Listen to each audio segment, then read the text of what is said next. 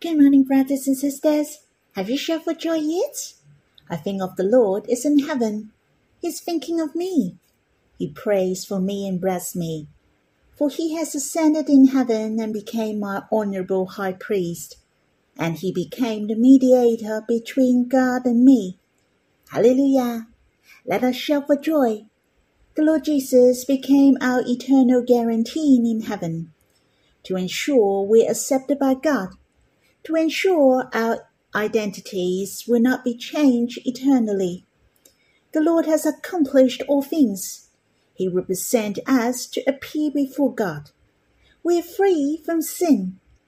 That's because our high priest bore all our sins. He became a propitiation by his blood. He offered the reconciliation of sin. Hence, the Lord in heaven is thinking of us day and night. When I think of these, then I know my appearing is not by chance. I appeared in his heart long before, and I appeared out of his love. You and I are so precious. We appeared in his heart, and only he is thinking of us. He even prays for us every day, and we are the love secret hidden deeply in his heart. Shall we sing a hymn in God's family hymnal the thirteenth? Psalm 48 I appeared out of your love. I'm not good at singing the hymn. I've asked my daughters to help me. I like to give thanks to my daughters for they are willing to help out. I will sing with them when I have a chance. So we'll sing this hymn together. My youngest daughter will sing this hymn. I hope you can focus on the Lord in heaven. He is loving you let us sing this hymn. I appear out of your love. I forever search for you. You're the myrrh upon my heart. You're the purpose of my life. You're more precious than love and life. I search forever for you. From of old you long for me. I'm your one eternal the secret of your love, hidden deeply in your heart. You and I embrace forever, to each other we belong.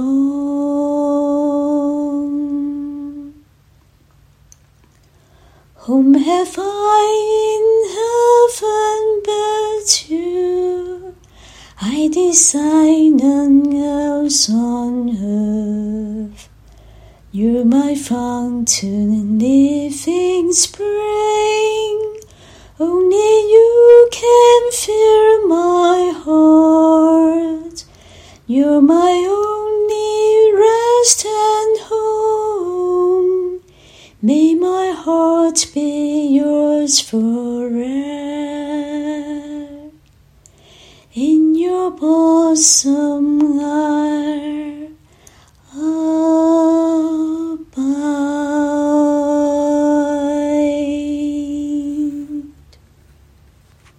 The name of the hymn has attracted our hearts, that we appeared out of his love.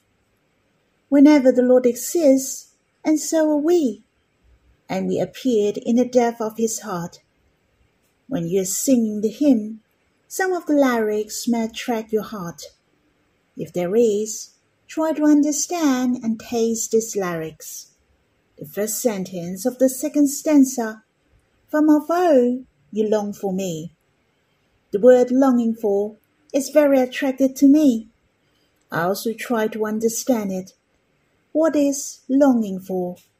That you have a strong will, especially on something or someone, and will not change. It is your favorite.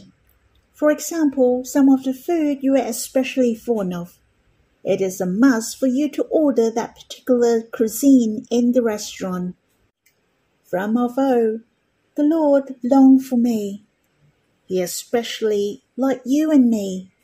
He has special affection for you and me. And nobody can replace our positions. How precious! His longing for us also declare that he is the same forever.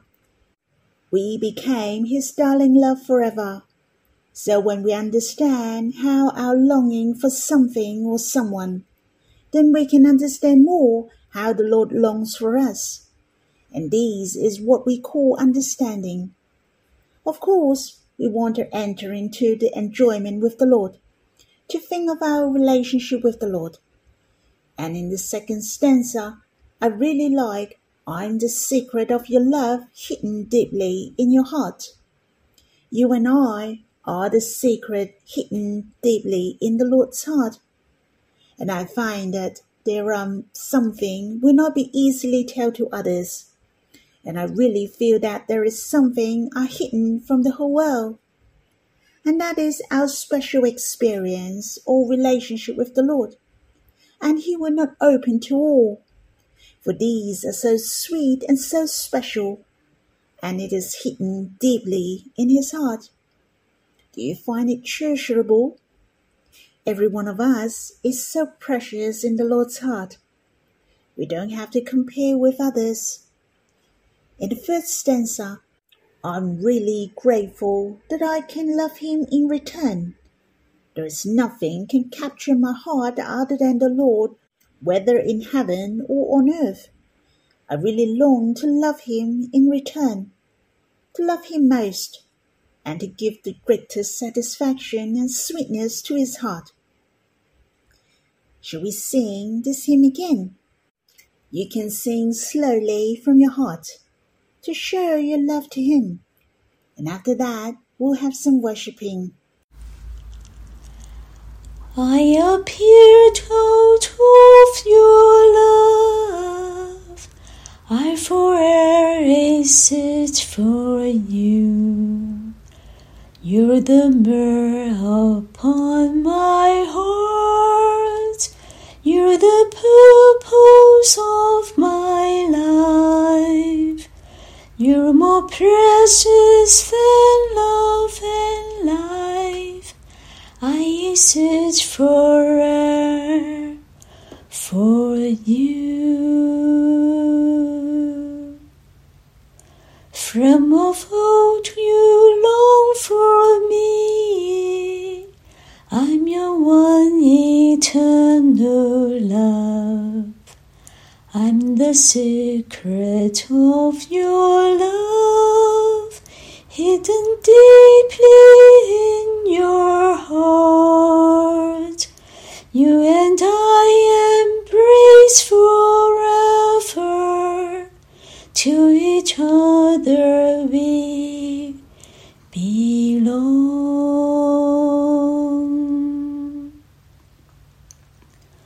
Whom have I in heaven but you? None else on earth. You're my fountain, and living spring. Only you can fill my heart. You're my only rest and home.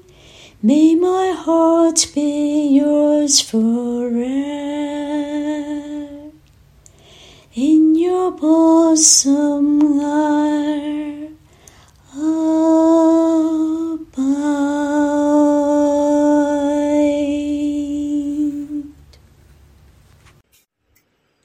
Lord, thank you so much that you love us and long for us since the beginning.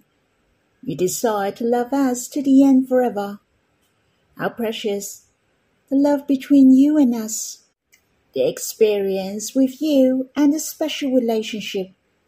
It is hidden deeply in your heart forever, for you treasure it so much. O Lord, may you help me and every brothers and sisters that none of us will look down on ourselves, for every one of us appeared out of your love. We're hidden deeply in your hearts forever, and to satisfy your heart most, to be your ultimate darling love. Lord, we are so thankful that not only you remember our names in the past, as well as hidden deeply in your heart, and you make intercession for us in heaven. You are our praise and mediator forever. Lord, thank you. You are so happy to draw near us every day, every morning. You're thinking of us always. You're longing for us.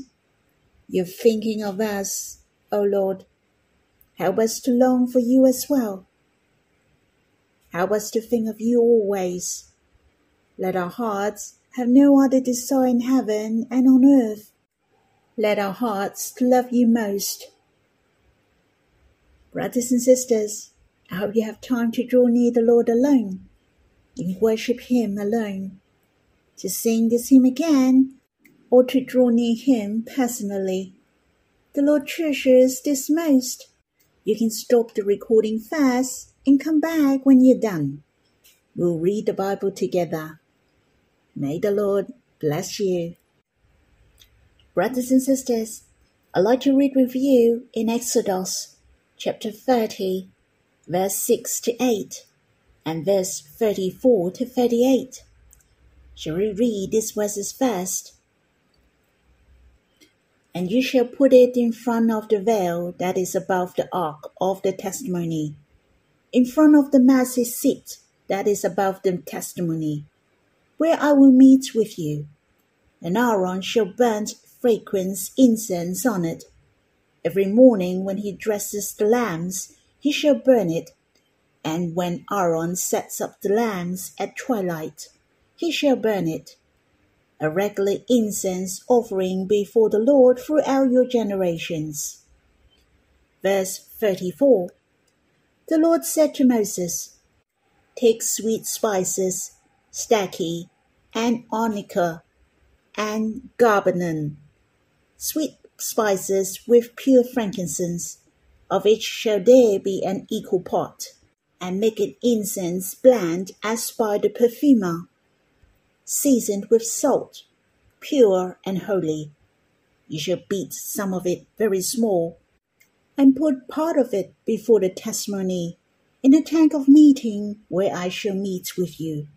It shall be most holy for you, and the incense that you shall make according to its composition. You shall not make for yourselves, it shall be for you holy to the Lord. Whoever makes any like it to use as perfume shall be cut off from his people. You may not find it is a big deal, but if you find the burning incense is the Lord's praise for us, then you'll find it so precious. First of all, as you can see in chapter 29, talk about sacrifice. The high priest offered the sin offering, the burnt offering, and peace offering. Offerings were one of the important tasks for the priest. It represents the Lord died for us. He offered himself to satisfy God, to fulfill the love dream of God. It was the pleasing aroma the Lord offered for us day and night, so that we can draw near God day and night. We have the full confidence to draw near God, to enjoy the peace and closes with God. It is the peace offering. In the letter to Hebrews mentioned, and every priest stands daily at his service, offering repeatedly the same sacrifice, which can never take away sins but in verse 12 mentioned that when Christ had offered for all time a single sacrifice for sins, he sat down at the right hand of God. As you all know, there is no chair in the tabernacle. A high priest had finished the work of offering. It was the sacrifice for sins. It was a single offering for sins once and for all. Then he sat down at the right hand of God. That meant he has accomplished the salvation. In Exodus chapter 29 mention about the regular offering of the peace. In fact, it could not redeem us from sins. In the letter to Hebrews chapter 10 verse 14 mention, For by a single offering he has perfect for all time those who are being sanctified. It's so precious that no longer we shall make sacrifice, for the Lord has taken away all our sins in Exodus chapter 30 many talked about the altar of incense and burning the incense. The Lord Jesus is our mediator who makes intercession for us. The altar of incense is referred to the Lord Himself, and the burning incense is represent the Lord's prayer for us. I have shared to you that one of the duty of the high priest there were three important things. Firstly, he has to light up the lamp. It was all dark in the tabernacle.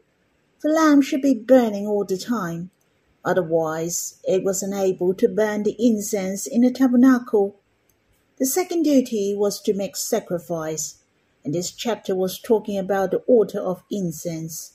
And the altar of incense and light up the lamps were the everyday duty. The Lord prays for us and blesses us every day. He makes intercession for us every day.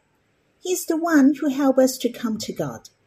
Hence, we have the normal and the sweet relationship with God. So he prays for us. There is nothing to do with sin. In the letter to Romans chapter 8 verse 34 mention, who is to condemn? Christ Jesus is the one who died. More than that, who was raised who is at the right hand of God, who indeed is interceding for us. It said the Lord raised from the dead after he has accomplished the salvation. He is seated at the right hand of God. What is he doing? He indeed is interceding for us. He prays for us. Hence, there is an altar in the tabernacle. It is not for burning the bulls and goats before burning the incense. But don't get it wrong that burning the incense is like burning a piece of incense. Have you noticed when you read in verse 6 to 8? The altar of incense was located inside the tent. That's where God meets with men. This is draw near God, and we draw near God through prayers to pour out our hearts before Him God is so happy to listen to our hearts. In verse 36, God mentioned again that where I will meet with you. God longs to draw near man. We don't have to move from pillar to post. The aim of God of building the tabernacle was so obvious, for God took the initiative to draw near man. As long as man is willing to draw near him and meet him, is so precious that God hath dwelled in our hearts. It's so easy for us to draw near God. In fact, God is highly proactive ever since. Not that we have loved God, but He loved us. We shall compel by this love. We shall enjoy the happiness of drawing near God. As you can see, the heart of God towards us is so obvious. How He longs for us to draw near Him and this is the purpose of our life. The Bible mentioned about the spices were mixed, and the ingredients and the amount were listed. We should offer our hearts to God with a sincere heart, but not for gaining the praise through our prayers, not making the incense for ourselves. It is not praising God at all. Our prayers are the moments when we pour out our hearts to Him our fragrance of love give forth before God. In Revelation to John chapter 8 verse 3 to 4 mentioned, An other angel came and stood at the altar with a golden censer, and he was given much incense to offer with the prayers of all the saints on the golden altar before the throne. And the smoke of the incense, with the prayers of the saints, rose before God from the hand of the angel. Hence, the incense represent our prayers, our response of love to Him. It is the offering to God. It is the pleasing aroma to God. And it is His enjoyment and satisfaction. But what I like to share is the enjoyment in my heart. It's the Lord's prayer for us. He wants to save us to the end.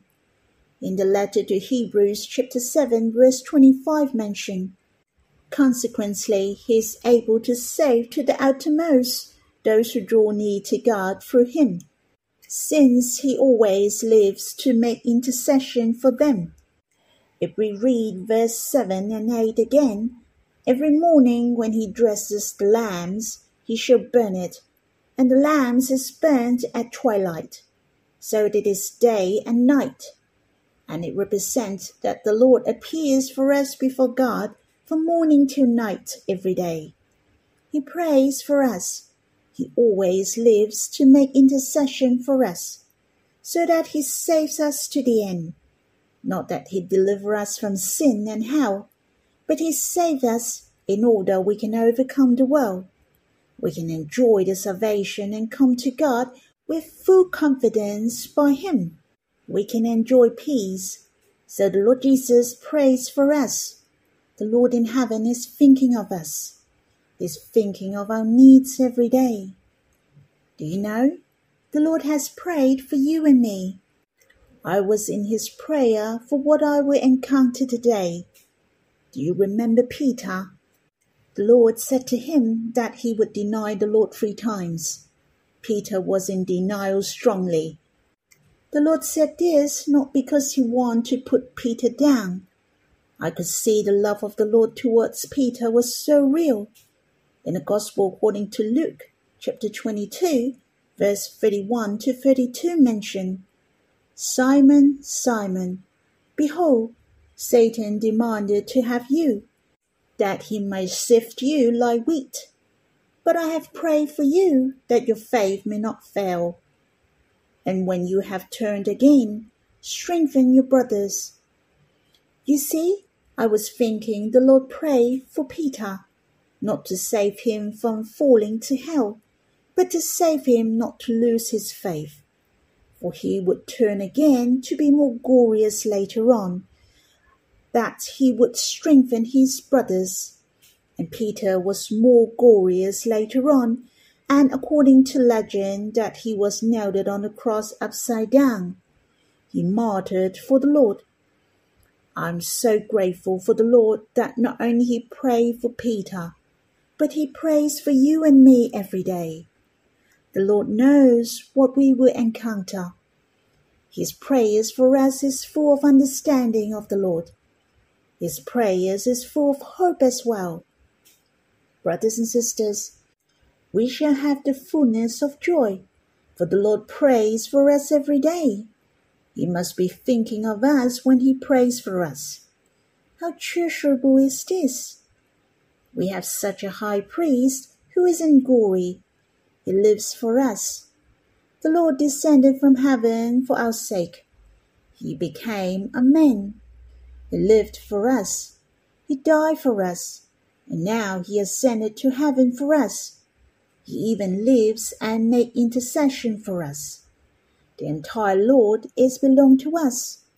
Not only the Lord pray for Peter, I also think of the Gospel according to John chapter 17. The Lord also pray for the disciples.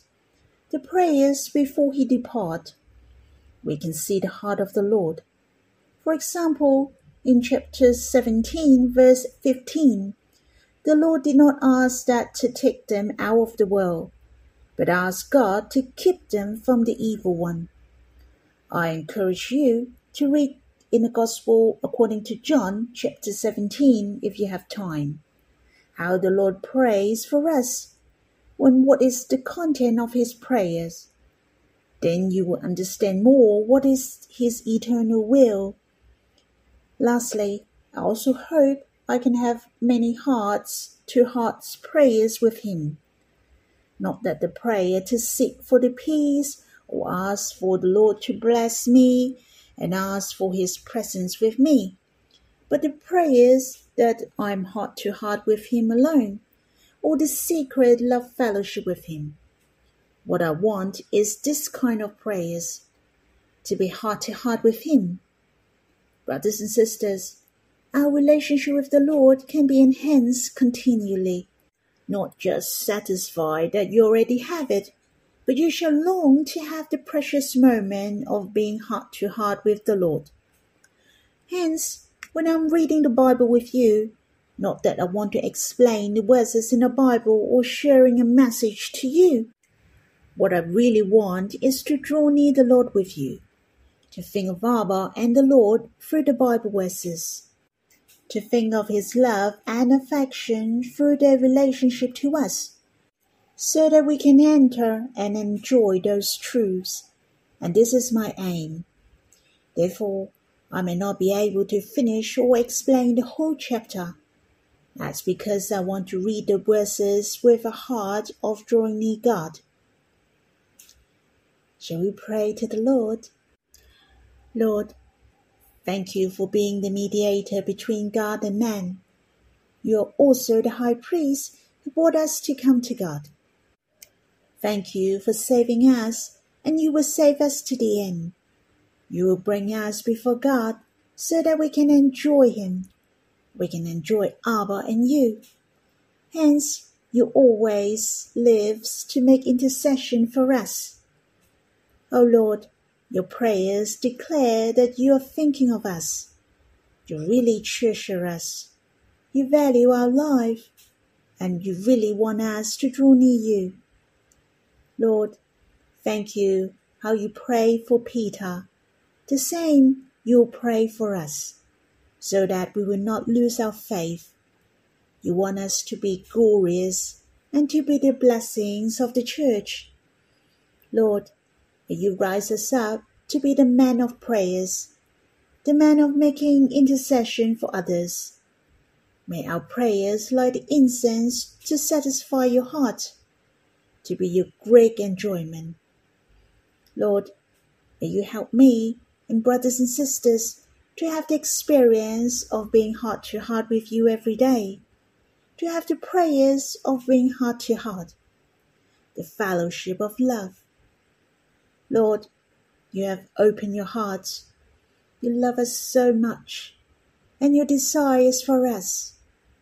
Lord, help us to treasure you and love you in return.